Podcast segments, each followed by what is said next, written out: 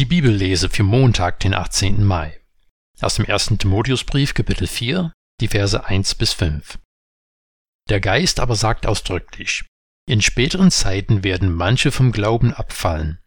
Sie werden sich betrügerischen Geistern und den Lehren von Dämonen zuwenden, getäuscht von heuchlerischen Lügnern, deren Gewissen gebrandmarkt ist. Sie verbieten die Heirat und fordern den Verzicht auf bestimmte Speisen, die Gott doch dazu geschaffen hat, dass sie, die zum Glauben und zur Erkenntnis der Wahrheit gelangt sind, sie mit Danksagung zu sich nehmen. Denn alles, was Gott geschaffen hat, ist gut, und nichts ist verwerflich, wenn es mit Dank genossen wird. Es wird geheiligt durch Gottes Wort und durch das Gebet. Die ersten zwei Verse dieses Textes sind ganz schön heftig.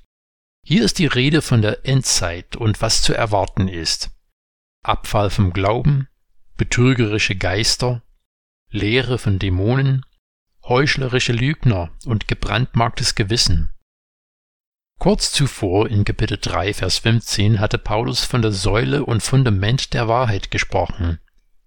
In Vers 16 hat er aus einem Lied zitiert, das Jesu Tun und Wirken von der Menschwerdung bis zu seiner Himmelfahrt in wenigen Worten zusammengefasst hat. Er führt Timotheus wieder das wahre Evangelium vor Augen und kommt zu unserem heutigen Abschnitt, in dem er vor Irrlehren warnen will, die von dem wahren Evangelium ablenken.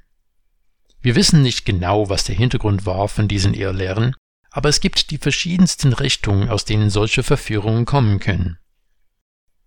In meiner Kindheit war eine Frau in unserer Gemeinde namens Vivian. In ihren jungen Jahren war sie scheinbar ziemlich wild. Sie und ihren Mann haben sich in einer Kneipe kennengelernt und waren wohl beide dem Alkohol sehr zugeneigt. Später haben sie beide die Liebe Christi erfahren und sie sind eifrige Nachfolger Jesu geworden. Vivian hat auch keine Gelegenheit ausgelassen, anderen zu sagen, wie sie leben und wie sie nicht leben sollen.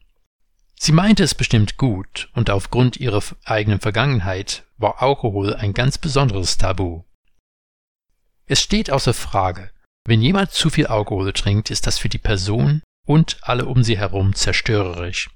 Aber Paulus will hier deutlich machen, dass eine Verteufelung von einem Aspekt von Gottes Schöpfung unangemessen ist.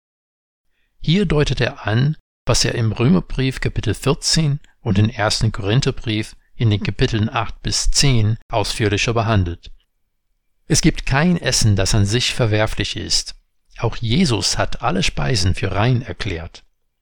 Wie bei Vivian mit dem Alkohol ist es denkbar, dass der Heiratsverbot, der in Vers 3 angesprochen wird, eine Reaktion auf das Heidentum war, das in der Antike immer wieder ausuferte.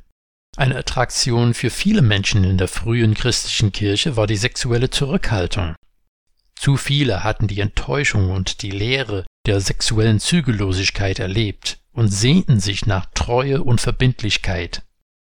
Es kann gut sein, dass manche angefangen haben zu denken, dass sie besonders heilig sind, wenn sie völlig enthaltsam leben, und am besten sollen alle anderen so sein wie sie. Ob da eine große Portion Selbstgerechtigkeit dabei war und der Versuch, sich selber von einer schlechten Welt zu retten eine Rolle gespielt hat, können wir nur vermuten.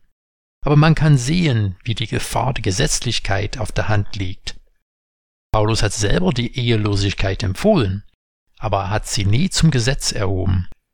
Viele würden sagen, dass in unserer Zeit das gegenteilige Problem herrscht, dass auch unter Christen es eher in die Richtung des Heidentums geht. Moralische Werte werden als nicht mehr zeitgemäß abgewertet. Das Tauziehen zwischen Gesetzlichkeit und christlicher Freiheit geht seit 2000 Jahren ununterbrochen weiter. Vernünftige Debatten über die verschiedensten Themen können durchaus hilfreich und förderlich sein. Aber ich weiß, dass ich mich in der Vergangenheit nicht selten verrannt habe, weil ich die Haltung eingenommen habe, ich müsse Gott und seine Sache verteidigen. Ich verrenne mich auch heute mehr als genug aber mit dem Abstand von mehreren Jahren kann man den Sachverhalt besser erkennen. Wieder müssen wir auf den Schwerpunkt des Briefes zurückkommen. Jesus steht als Herr über allem.